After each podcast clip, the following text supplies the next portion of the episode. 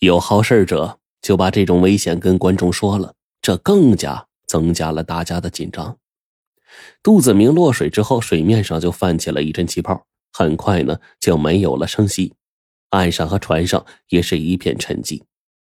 一分钟，两分钟，五分钟，时间越久，脱困的难度越大。陈四爷坐在船上，闭目养神，似乎这事儿压根儿跟自己就没关系。足足过了十分钟，水面上还是平静如常，这已经超出了人体承受的极限。岸边的老百姓终于顶不住了，议论声越来越大。这魔术师该不会是完蛋了吧？忽然，有眼尖的人就看见小船上站起来一人，浑身湿哒哒的。赫然是杜子明，他不知道什么时候，神不知鬼不觉的避开了众人的视线，从另一侧的船舷爬上了船。陈四爷也认出了眼前的魔术师，他呼的一下就站起来，好像不敢相信自己的眼睛。岸上的老百姓也看到了，先是一阵惊愕，随后情不自禁的鼓掌喝彩起来。陈四爷就抓住杜子明的手说：“哎呀，神了！”真是神了呀！陈四也很清楚，铁链是自己特意去铁匠铺打造的，每一节都做过认真检查，不会出问题。眼前的杜子明居然能够顺利脱困，那唯一的解释是什么呢？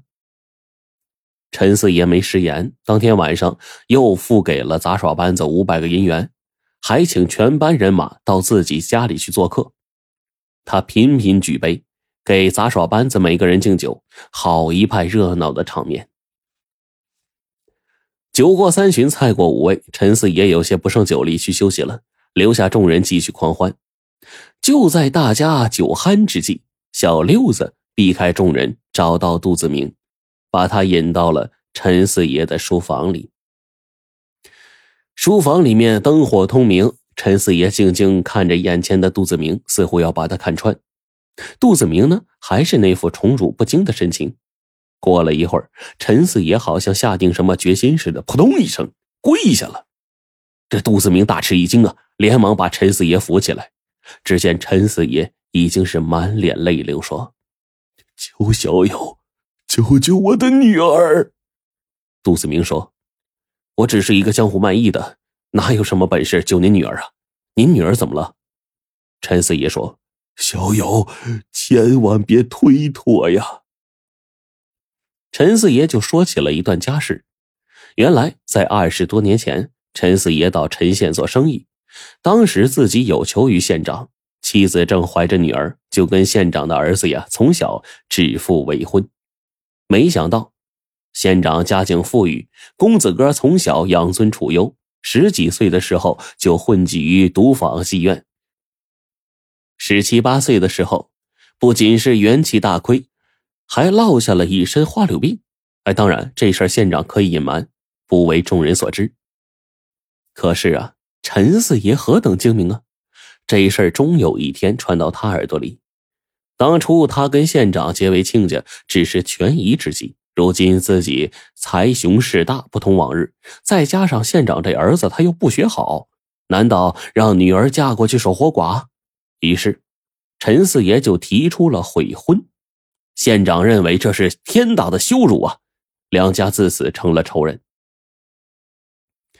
天有不测风云，上个月女儿得了一场怪病，先是头发都落光了，后来满嘴胡话，根本起不了床。现在已经是几天水米不进了，眼见人都快不行了。陈四爷找来多位名医诊治，他们都摇头说，从未见过如此怪病。最后一个医生啊说能治好，但是却需要一味十分难得的药材——夜交藤。这夜交藤就是百姓口中的何首乌。哎，当然，这可不是一般的何首乌，需要几百年，甚至是年份更久的。陈四爷买了几种，都毫无用处。听说县长家里有一根已经是几百年已成人形的何首乌。可是几次登门，人家根本就不予理睬。事到如今，只好出此下策，出重金让杜子明把东西给偷来。杜子明呢，还想推辞，陈四爷就说：“其实啊，前些天我偷偷看过你的表演，估计你不是一般的魔术师，而是练了缩骨功。为了验证这个想法，我故意让你换了地方，改在洪泽湖上表演，目的就是看看你的真本事。小友，你练成锁骨功无疑，望你看在一个父亲的面上，救救我女儿，也是救了我们全家呀！说完，陈四爷打开桌子上的早已准备好的箱子，里面满满的全是银元。陈四爷说的是如泣如诉，杜子明想了想，难道自己能见死不救吗？于是就说：“救人如救火，我答应。”陈四爷一听，喜出望外。事不宜迟，当天晚上，陈四爷就给杜子明看了何首乌的图片，又给他看了事先准备好的县长家的地形简图。陈四爷说：“全城都知道杂耍班子在他这做客，那此刻行动是最好的机会。”小六子就把杜子明带到县长家附近。县长的府宅在城的南面，有家丁拿着枪不停的巡逻，也算是壁垒森严。杜子明绕着宅子转了一圈，根本无从下手。正茫然间，忽然瞥见有条水道从县长家通出，他眼睛一亮，慢慢爬到了水道口。现在是枯水季节，沟里没有水，洞口只有一尺见方，普通人根本就进不去。可是这难不住杜子明，他慢慢的运起锁骨功，就变成了三四岁小孩那么大，顺利的爬进了水道。杜子明顺着水道钻了一阵，前面透过了一丝光亮，他侧耳倾听，没动静，就慢慢爬出来，隐于黑暗的角落里。县长家的地形早就印在杜子明的脑中了。进院之后，他定了定神，然后悄悄地向后院探去。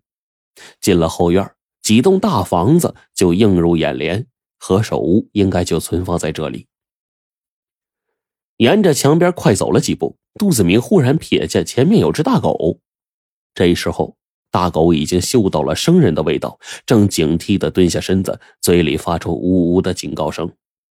杜子明胸有成竹的把一大块东西啊给扔了过去，大狗见了此物，本能的扑过去，没想到刚碰到那东西，这大狗竟然吓得摔了一个趔趄，如同见了鬼似的缩在角落里，哪有刚才的威武模样啊？其实啊，那东西是杜子明从杂耍班子里带来的老虎粪便，狗闻了虎王的气味，那还不吓破胆呢？杜子明摸黑就来到大屋下。这大屋高高的，墙壁厚重，上面有带铁条的小窗。杜子明抛出钩爪，飞快的爬了上去，用缩骨功顺利的从这铁条的空隙就钻进去了。大屋里面有几排高大的柜子，几分钟之后，杜子明终于从一个柜子里就找到了长成人形的何寿屋。